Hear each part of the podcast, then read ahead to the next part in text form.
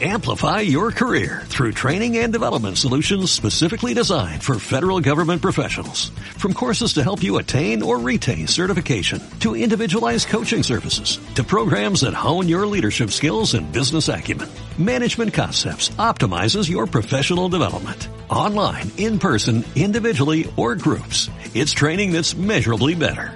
Learn more at managementconcepts.com. That's managementconcepts.com.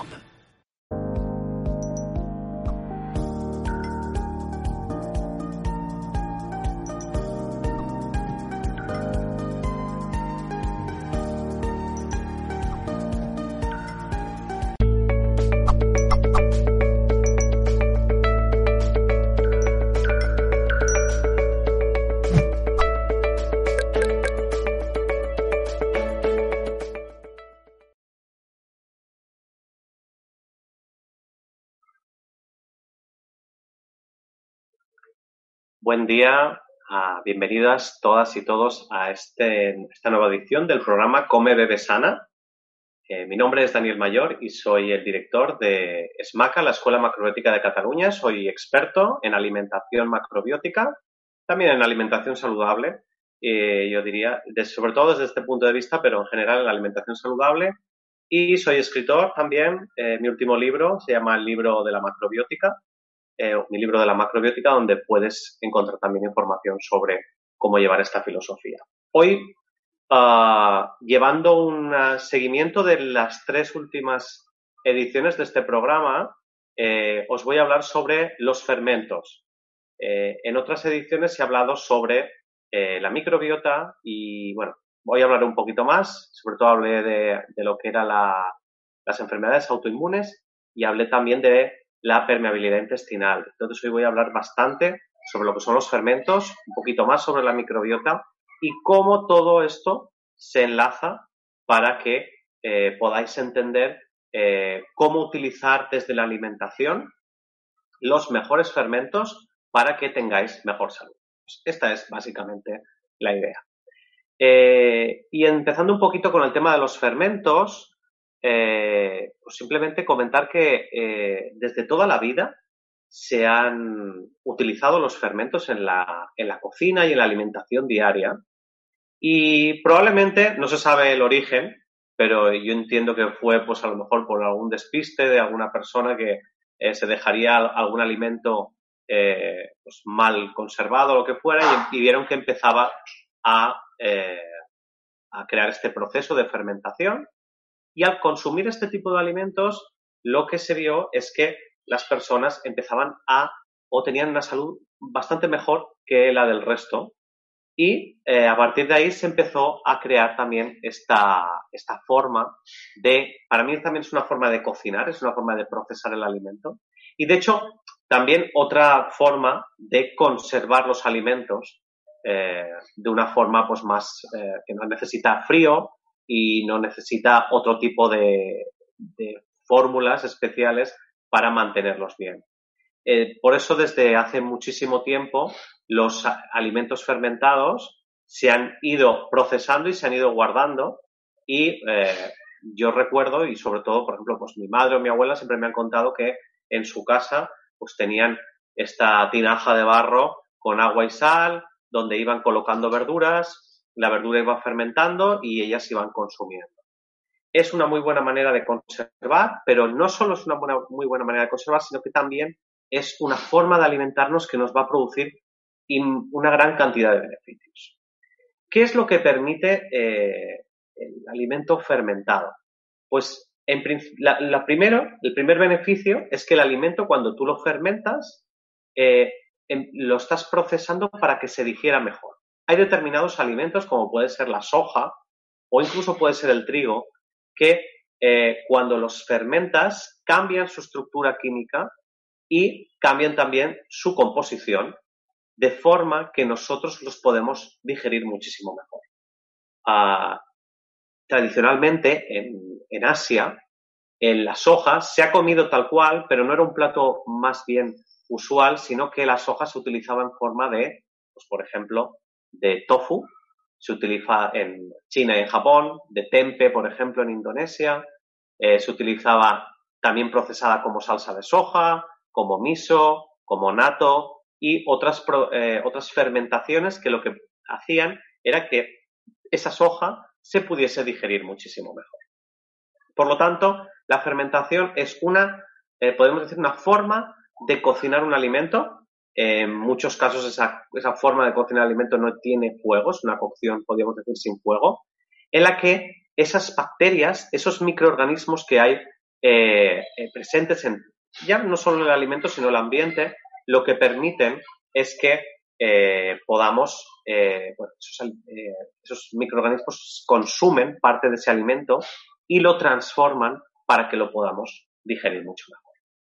Pero no solo esto, también en algunos, en algunos alimentos fermentados podemos encontrar esos, esas bacterias, esos microorganismos y al ingerirlos lo que ocurre es que pasan por todo nuestro tracto digestivo y se asientan en nuestros intestinos. Y lo que ocurre es esto que todo el mundo sabe que pues, hay diversos anuncios en la televisión que dicen, no, porque si comes el yogur ah, ayuda a tu flora intestinal, ¿no? Esto que se habla de, de la flora intestinal, del tránsito intestinal, todas estas cosas. ¿Por qué? Porque el yogur, que es un alimento fermentado, cuando pasa por todo el tracto digestivo, se asienta esos microorganismos, esas bacterias en el intestino y entonces lo que se llama flora intestinal o que ahora ya eh, se ha adoptado el nombre de microbiota porque no es solo flora intestinal, sino que ya se ha visto que hay más cosas aparte de la flora intestinal, pues esa microbiota permite que nuestro intestino funcione mucho mejor. Y esa es otra parte muy importante sobre eh, los alimentos fermentados. Porque luego, hablaré un poquito de la diferencia entre lo que es un alimento fermentado, un alimento probiótico y un alimento prebiótico, pero lo dejo un poquito para luego. Eh, los alimentos que tienen bacterias, que tienen microorganismos, lo que nos van a permitir es que esa microbiota funcione mejor.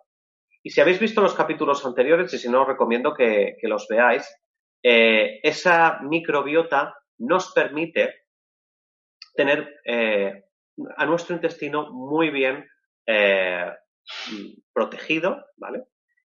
Sobre todo, por ejemplo, como hablamos en el primer programa, para que no tengamos permeabilidad intestinal, para que nuestra digestión sea lo mejor posible, para que mm, esa permeabilidad intestinal o esa falta de, o gran permeabilidad intestinal no produzca enfermedades autoinmunes, ¿vale?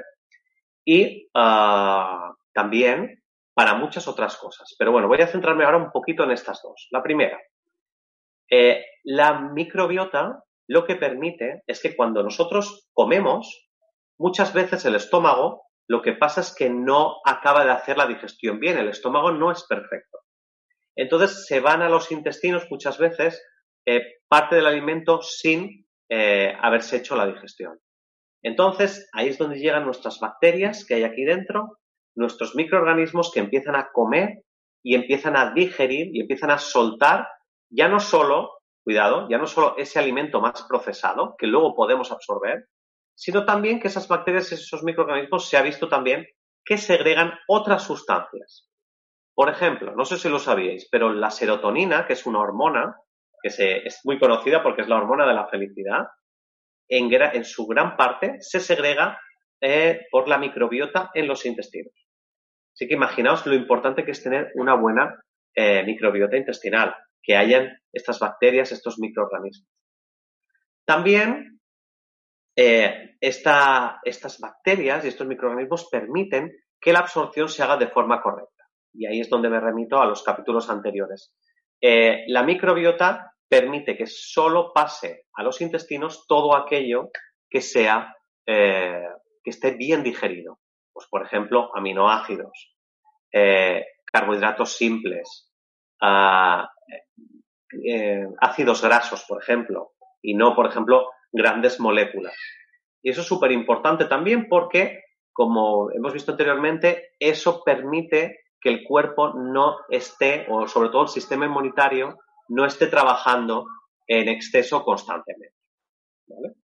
Aparte de eso, también la microbiota, que se encuentra en, gran parte del intestino, tiene un efecto de protección. Aparte de, ayudar al sistema inmune, hace que otros hongos u otras bacterias que realmente no son buenos, como pueden ser las cándidas, supongo que habréis oído hablar de la cándida o de la candidiasis, eh, si este tipo de hongos se asientan en los intestinos, entonces se pueden producir diversos problemas de salud. Y teniendo una buena microbiota, podemos conseguir que esto no suceda. Por lo tanto, es muy importante también que esto que vive aquí de adentro sea de una manera específica. Porque si es de otra manera, entonces sí que tenemos, eh, podemos tener problemas de salud. No sé si os ha pasado que hay gente, por ejemplo, que en cuanto come cualquier cosa, se hincha, se le hincha la tripa, empieza a tener gases y ya no es, a lo mejor tú dices, no, vale, cuando como ciertos alimentos me pasa y cuando otros no. Hay gente que le pasa siempre. Siempre tienen gases, siempre tienen la tripa hinchada y no saben por qué. Y en muchos, yo diría que en el 80 o el 90% de los casos es porque su eh, microbiota no se encuentra bien. Y entonces esto se le llama, cuando la microbiota no está bien, lo vais a oír como disbiosis intestinal. La, lo que es la, microbiota no está en la proporción que debería. Y es curioso, tenemos una colonia de bacterias y de microorganismos en cantidades de, no millones, ¿eh? billones. Así que imaginaos, a veces pensamos que nosotros formamos parte de este universo gigantesco y uh, realmente dentro de nosotros vive un universo también de millones de, perdón, de billones de seres que solo están ahí, bueno, solo, están para otras cosas, pero también están para ayudarnos a que nosotros vivamos bien. Y de hecho a ellos les interesa, porque si nosotros nos encontramos bien, ellos están ahí también eh, viviendo plácidamente. Y permiten también que no se asienten otro tipo de hongos, otro tipo de bacterias que no deberían ser los, eh, los que deberían estar ahí, ¿vale? Ah, pues eso sería la función de la, de la microbiota. Y una manera de nutrir esa microbiota es darle el alimento que necesita. ¿Vale? ¿Cómo lo alimentamos? Evidentemente las bacterias y los microorganismos se van reproduciendo también. Pero si nosotros vamos nutriendo esa microbiota con eh, alimentos que me permitan mantener esa, ese ecosistema, pues todo va a ir muchísimo mejor. ¿Y cómo vamos a conseguir eso? Pues ahora os voy a comentar eh, que con tres tipos de alimentos. Los alimentos fermentados, ¿vale? Por eso la conferencia de hoy se llamaba Toda la verdad sobre los fermentos, porque hay muchas dudas todavía que esclarecer. Todavía hay mucha gente que me pregunta qué diferencia hay entre un alimento fermentado, un alimento prebiótico y un alimento probiótico. Pues ahora os lo comento. Un alimento fermentado es un alimento que ha pasado por un proceso de fermentación, pero puede tener, puede tener esas bacterias viviendo eh, o que estén vivas o no. Generalmente no suelen estar vivas, ¿vale? Porque cuando están vivas se le llama probiótico. ¿Qué tipo de alimentos son alimentos fermentados? Pues, por ejemplo, eh, el tempe que compráis en las tiendas es un alimento fermentado. Eh, algunas clases de pan, sobre todo, cuando eh, el hongo, la levadura, fermenta y lo metes en el horno, gran parte de esa levadura, lamentablemente no toda, muere y entonces tú te comes un producto fermentado. Pero ahí no hay, no hay microorganismos. Hay mucha gente que, que confunde esto. No, no, porque yo como me como esto, como es fermentado, pues esto ya me va a repoblar mi eh, microbiota. No es así. Y lamentablemente también muchos de los productos eh, fermentados que deberían ser probióticos, como pueden ser el miso, como puede ser el chucrut o muchos eh, alimentos encurtidos, al sufrir el proceso de esterilización y de pasteurización, donde se suben las temperaturas, al subir la temperatura, ese producto pasa a ser un alimento probiótico a ser un alimento fermentado. ¿Es malo? No, no es malo. Está bien porque estamos consumiendo un alimento que eh, ya tiene esa predigestión. Va a ser mucho más fácil para nosotros digerirlo. Pero no es un alimento probiótico. ¿Qué es un alimento probiótico entonces? Pues es un alimento fermentado donde las bacterias y los virus todavía, ay, perdón, los virus no, las bacterias y los microorganismos eh, están todavía ahí presentes, están vivos. ¿Vale? Por eso es súper importante cuando compráis alimentos fermentados, estilo miso, chucrut, yo os digo, todos estos eh, salsa de soja, que veáis siempre que pone que están sin pasteurizar. Porque si están pasteurizados, ya esto no sirve de nada. Estos alimentos probióticos van, por un lado, a ayudarnos a digerir mejor y por otro, van a repoblar también, van a ayudar a que nuestra microbiota esté en el correcto eh, estado, que esté en la proporción correcta para que nosotros podamos tener eh, una buena digestión, una buena protección y que la microbiota cumpla su función. ¿Vale? Ejemplos, pues ya os he dicho. Eh, pues, incluso también podéis encontrar probióticos en las farmacias en, en cápsulas. ¿vale? Eh, que es, ahora está muy de moda utilizar estos probióticos, pero yo os hago la siguiente reflexión. Está bien tomar probióticos cuando una persona eh, ha sufrido, por ejemplo, un proceso en el que su flora intestinal eh, ha desaparecido, pues, por ejemplo, simplemente por tomar medicación de antibióticos. Cuando se toman antibióticos, esos, esos, esa microbiota se queda alterada. Y esta es la razón por la que muchas veces hay gente que tiene eh, intoxicación por hongos como candidiasis o otro tipo y no saben por qué es. Entonces les preguntan, ¿tú has estado tomando antibióticos últimamente? Ah, pues sí estuve. Además, sobre todo ocurre cuando se, esos antibióticos se toman durante mucho tiempo. Pues una semana, dos semanas, incluso más tiempo. Normalmente los médicos recomiendan cortar siempre con los antibióticos lo antes posible. Y, por supuesto, Nunca toméis antibióticos si un médico no lo ha recomendado. ¿Por qué? Porque automedicarse puede producir un efecto eh, secundario, como en este caso, que tu flora intestinal, que tu microbiota no esté correcta. ¿vale? Entonces, eh, esos probióticos los podéis tomar, como decía antes, de farmacia, pero yo, yo recomiendo que los toméis junto con los alimentos. Sobre todo si os encontráis bien. Si tenéis buena salud, yo incorporo siempre una pequeña cantidad de alimentos probióticos a mi dieta. ¿Tiene que ser una gran cantidad? No es necesario. ¿vale? ¿Por qué? Porque esa pequeña cantidad eh, luego en, los intestinos empieza a multiplicarse y empieza a crecer. ¿vale? Realmente con poner una cucharada de cualquier tipo de probiótico, podría ser salsa de soja, podría ser miso, podría ser, eh, eh, por ejemplo, Podría ser también, por ejemplo, kefir, podría ser también uh, kombucha, y ahora hablaré también de todos estos tipos de probióticos. Eh, todos estos ayudan a repoblar esta microbiota, ¿vale? Porque aquí sí que hay vida. Y luego tenemos otros alimentos que se llaman prebióticos. Los alimentos prebióticos son aquellos alimentos que ni están fermentados ni eh, tienen eh, bacterias ni microorganismos que nos puedan ayudar a la microbiota, pero sí que tienen una buena calidad de alimento para que esa microbiota se pueda repoblar y pueda crecer eh, de forma decente, ¿vale?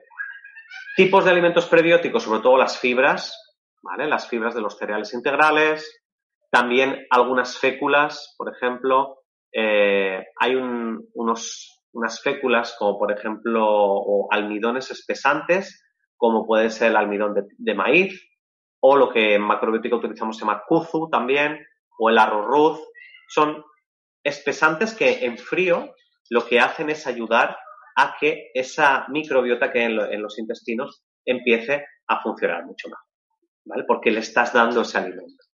Ya, ya os digo, no es en sí un alimento fermentado, no es un alimento probiótico, pero ayuda a que todo lo que hay en los intestinos funcione mejor.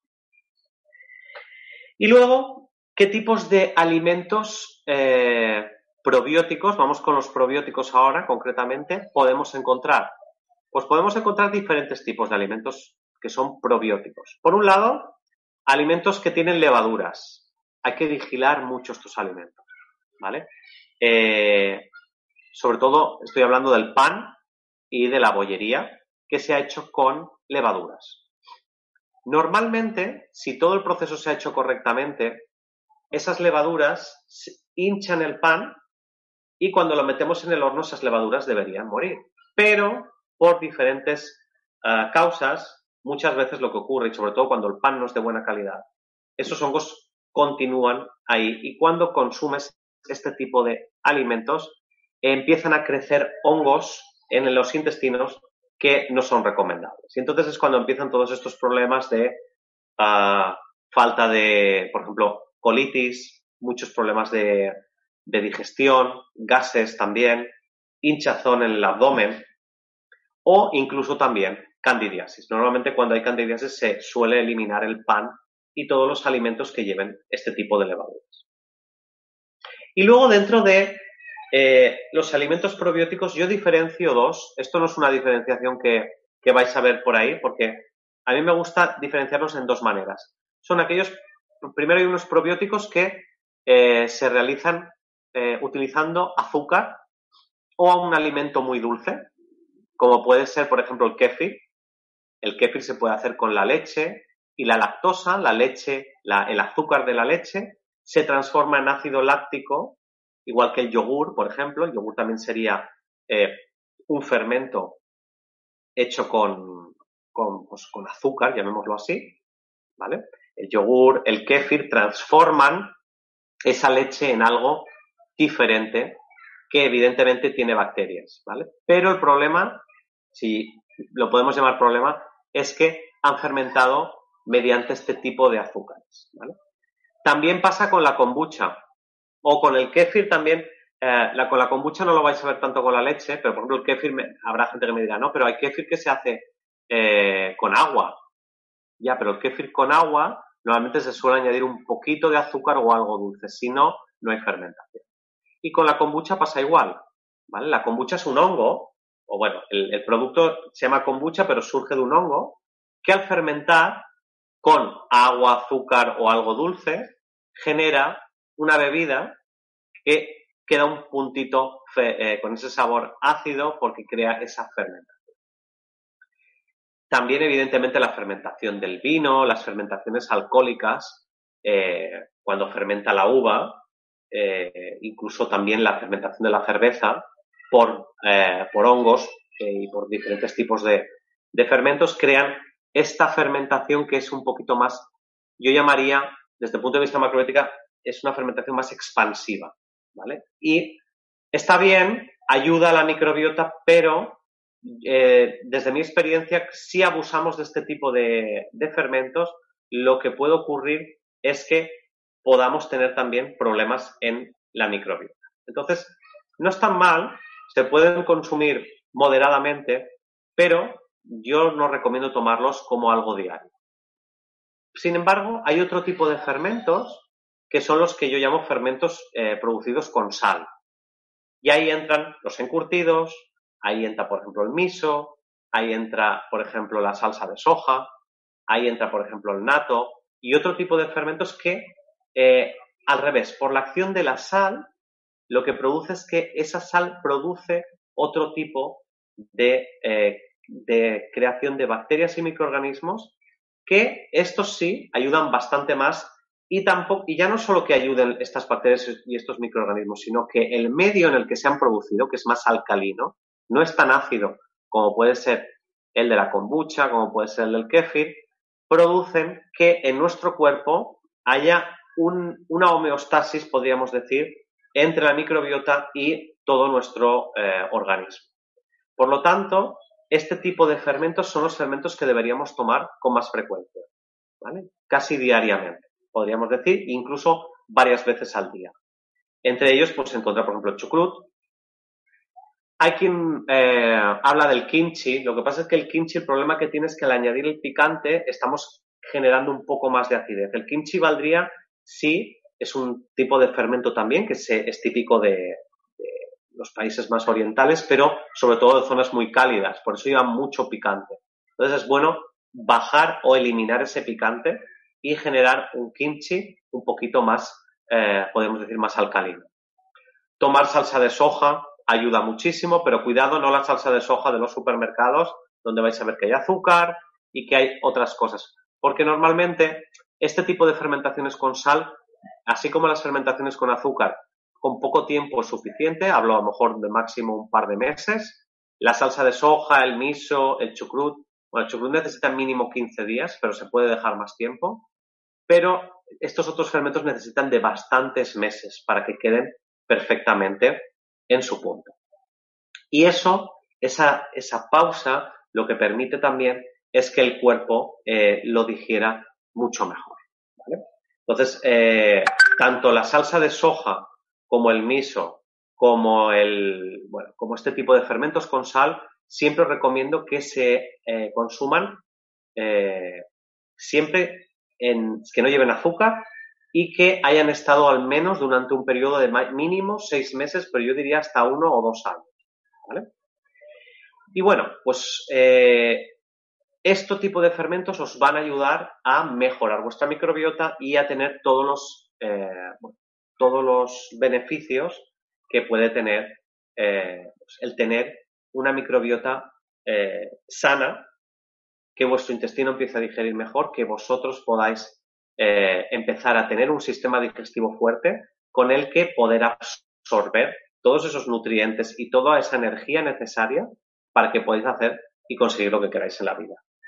Así que los fermentos son un alimento muy importante, elegidlos adecuadamente en cada momento que necesitéis y, bueno, pues a partir de aquí, pues os voy a responder a todas las preguntas que me hagáis. Pero antes, eh, vamos a escuchar una información de Mindalia que va a ser seguro de vuestra eh, necesidad y seguro que la, os la vais a aprovechar mucho.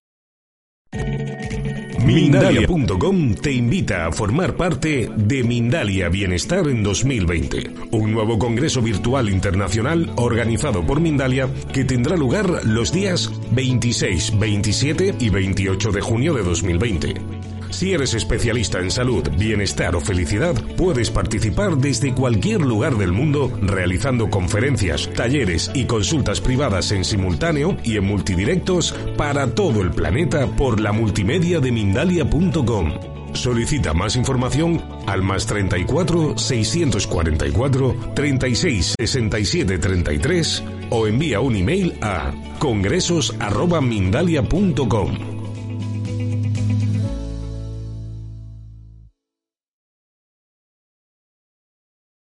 Muy bien, y ahora vamos a pasar a las preguntas eh, que, bueno, que me queráis hacer. Yo voy a contestar en la medida que conozca. Gracias, John. Ya puedes pasar a, decirme. Vamos a comenzar con todo ese turno de preguntas, como decía Daniel, y desde Facebook, Paz Marshall nos dice desde Estados Unidos, gracias por toda esta valiosa información. ¿Qué beneficios o efectos puede tener tomar una cucharadita de vinagre en un vaso de agua en ayunas? Gracias. Hola, Marcha. Se me, había olvidado, hablar de los vinagres. Los vinagres entran dentro de las levaduras y de las fermentaciones con azúcar, evidentemente. ¿eh? ¿A qué te puede ayudar tomar un poquito de, vinagre en agua? Cuando lo pones en agua, reduces la acidez. Yo no el vinagre siempre hay que tomarlo en pequeñas cantidades. Desde el punto de vista que yo conozco, ese sabor ácido te va a ayudar a eh, mejorar la salud del hígado, pero yo, si quieres tomar algo más de forma diaria, eso lo puedes hacer una vez a la semana, dos veces a la semana. Pero si realmente quieres tomar un ácido de buena calidad, yo me iría más a los encurtidos, que tienen ese sabor ácido y estimulan al hígado, eh, bueno, para lo que tú necesites. Por ejemplo, si tienes problemas con las grasas, si por ejemplo comer alimentos muy grasos te quedas muy pesada, eh, el agua con vinagre ayuda, pero el chucrut, por ejemplo, ayuda muchísimo también. Entonces, pues eh, Elige, elige. Pues puedes tomar esto dos veces por semana y a empezar a ayudar al hígado y, a, y también, evidentemente, a tu microbiota. Y diariamente consume chucrut o cualquier tipo de encurtidos con sal, ¿vale?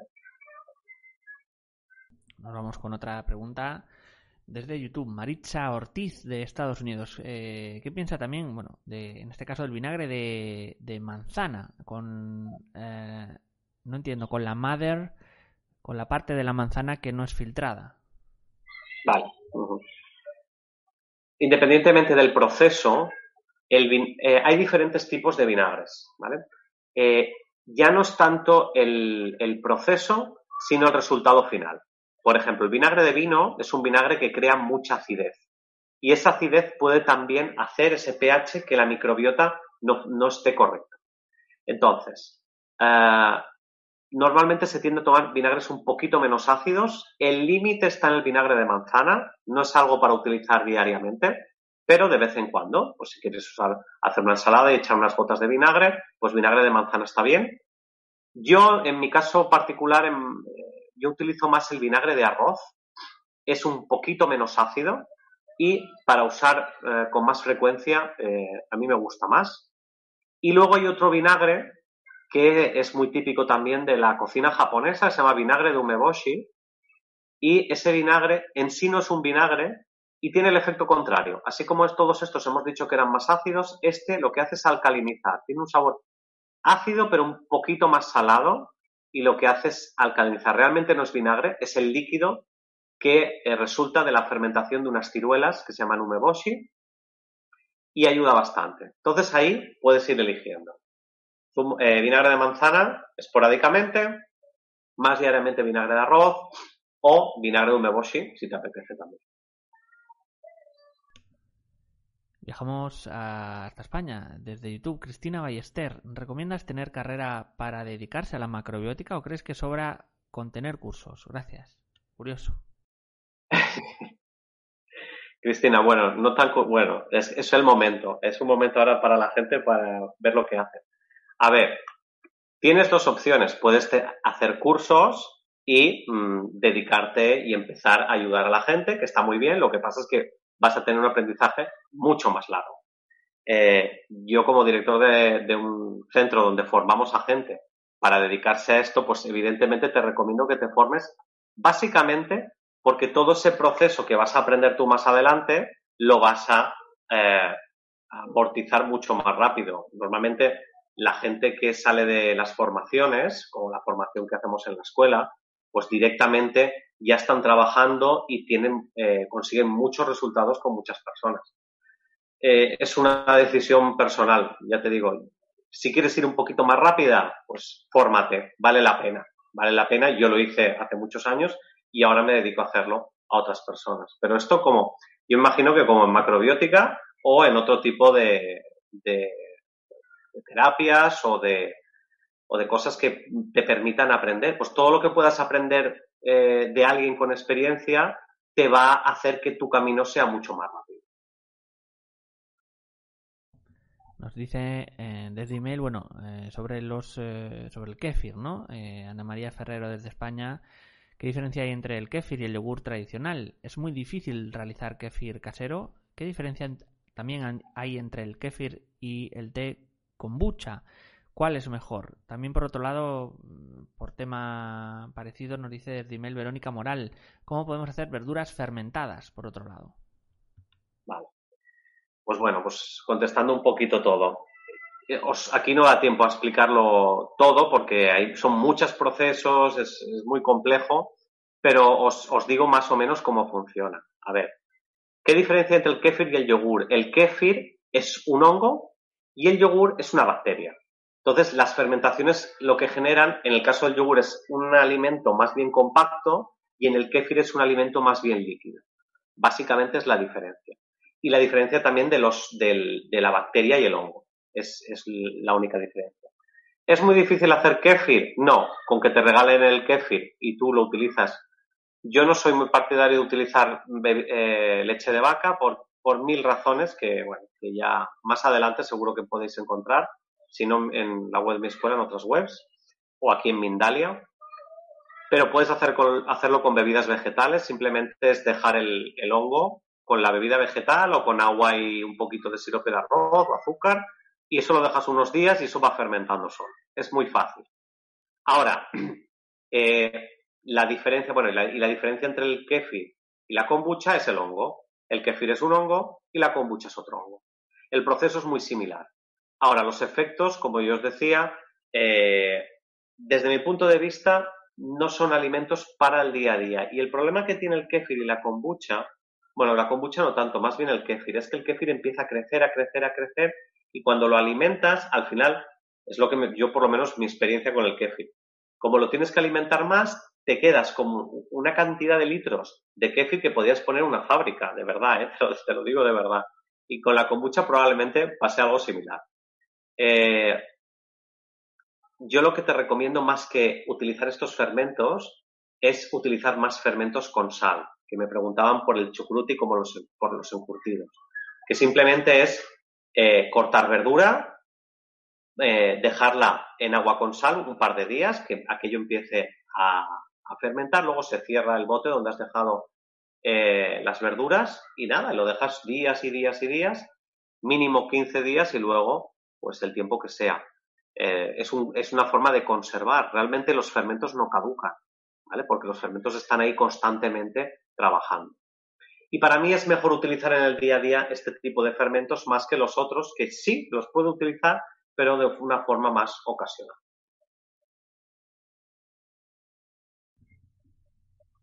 Vamos a ir con más preguntas de espectadores. En este caso, ah, tengo aquí una desde Facebook de Pato Correa, de Argentina. Tengo piedras en la vesícula y cualquier cosa que como me hace mal. Los fermentos son muy fuertes. ¿Qué me aconsejas hacer? Gracias. Vale, Pato. Lo que puedes hacer entonces, si tienes piedras en la vesícula, lo que tienes que empezar a pensar es que tu dieta no está muy bien. ¿eh? Habría que empezar a pensar una dieta que haga que tu hígado no esté generando esa cantidad de bilis que al final eh, no es una bilis de buena calidad porque está generando esas piedras. Eh, claro, cuando el tema cuando hay piedras en la vesícula suele pasar que el ácido suele activar el hígado y entonces duele mucho más. Si te pasa esto, lo que tienes que hacer, sobre todo, yo te voy a hablar de los encurtidos, porque los otros alimentos, claro, esa acidez no hay manera a no ser que los rebajes con agua. Con los encurtidos yo lo que hago es lavarlos, no pasa nada, los puedes lavar, les quitas ese sabor mm, bastante ácido y los consumes. Y va muy bien también. O si no, utiliza fermentos con sal, estilo miso o estilo salsa de soja, que también son fermentos, pero no tienen ese sabor ácido. Y entonces vas a empezar a a sentir que tu cuerpo se encuentra mucho mejor. Yo te recomendaría, para esas piedras en la vesícula, aparte de empezar a hacer una dieta mucho más equilibrada, con, lo que yo digo siempre, cereales integrales, verduras, legumbres, semillas, no tanto frutos secos, en tu caso, pero sí eh, que tomes eh, sopa de miso todos los días. Te ayudaría muchísimo y ayudaría a eliminar o por lo menos a reducir esas piedras. Vamos con más preguntas. Ah, desde YouTube, Nancy Zanik. Eh, tengo hijos grandes, pero una de apenas dos años. Entonces, ¿cuál sería la mejor manera de alimentarla, sin azúcares ni harinas? Pues Nancy, eh, haciendo una dieta equilibrada, ¿vale? Yo siempre hablo desde la macrobiótica, pero, pero independientemente, yo ya, eh, yo le llamo macrobiótica, pero para mí esto es hacer una dieta equilibrada. Empieza a aprender, porque el problema está, claro, dices, ¿cómo hacer una dieta sin azúcares ni harinas? El problema no es que se pueda o no se pueda, el tema es que tienes que aprender a cocinar sin azúcares y sin harinas. Y es fácil. Tienes que empezar a aprender a utilizar endulzantes de buena calidad, siropes de cereales, ah, concentrado de manzana o otros endulzantes que ayuden. Y luego eliminar las harinas, lo que tienes que hacer es cuando eliminas las harinas, introducir cereales integrales arroz, mijo, cebada y aprender a hacer eh, diferentes tipos de platos y de procesos con ello. Se pueden hacer postres muy buenos con cereales integrales y sin utilizar harinas. Y se pueden hacer postres muy buenos sin utilizar azúcar y utilizando endulzantes naturales, que entiendo que por ahí va, eh, va tu pregunta. ¿Vale? Seguimos con más preguntas eh, desde eh, YouTube. Xavier Caiza, de Ecuador. ¿La enfermedad celíaca, el tratamiento es dejar de consumir gluten en su totalidad o necesita de otro tratamiento adicional? Hola Xavier, sí. Eh, si has visto los programas anteriores, yo te, te, remito a que veas los programas de enfermedades autoinmunes y de hiperpermeabilidad intestinal, pero te contesto de todas maneras. la enfermedad celíaca evidentemente es una alergia y eh, hay que dejar de consumir gluten por, por temas obvios, ¿no? Pero claro, la enfermedad celíaca se produce muchas veces por problemas en los intestinos.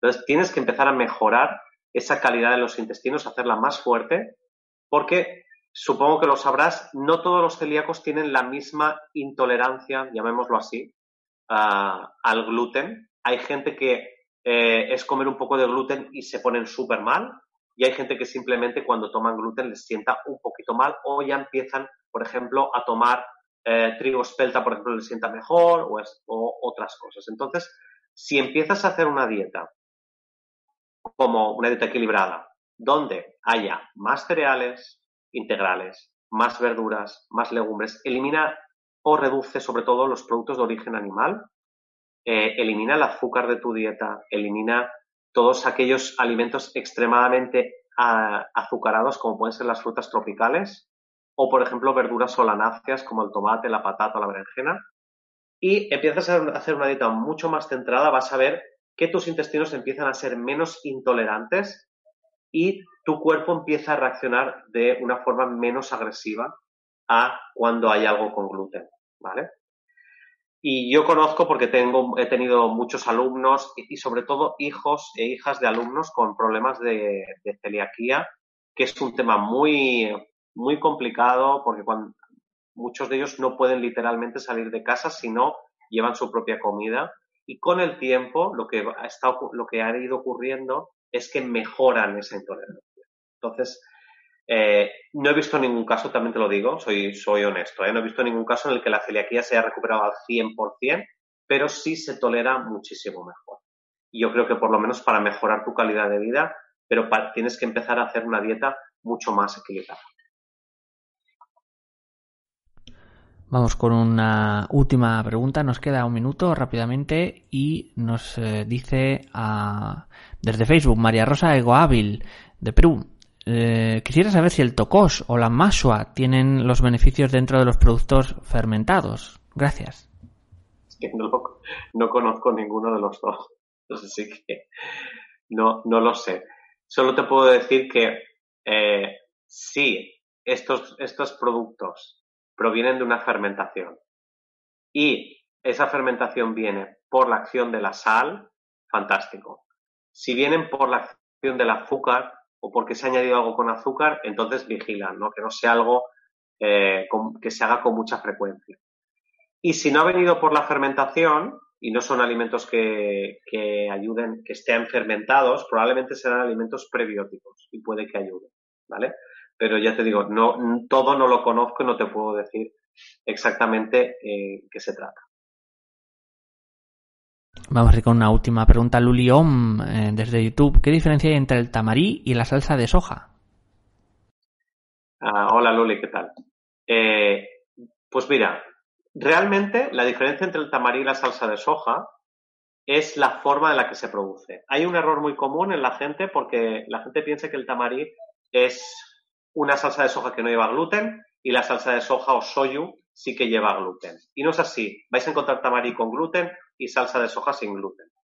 El tamarí es una forma en la que, eh, por la acción de la fermentación del miso, se produce un líquido y ese líquido que se produce de la fermentación del miso se utiliza como si fuera salsa de soja.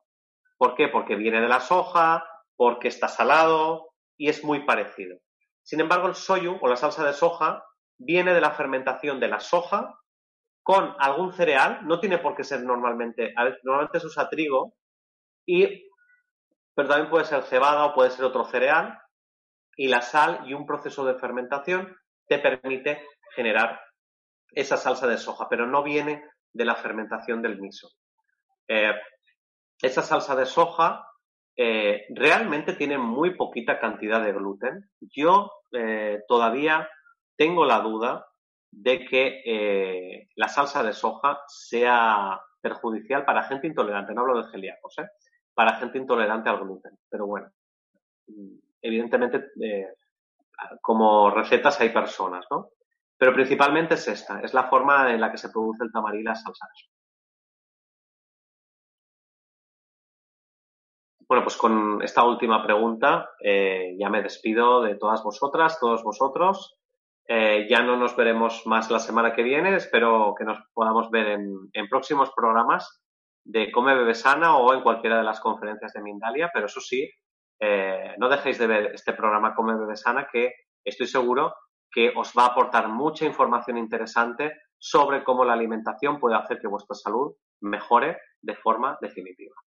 Muchas gracias y nos vemos cuando queráis.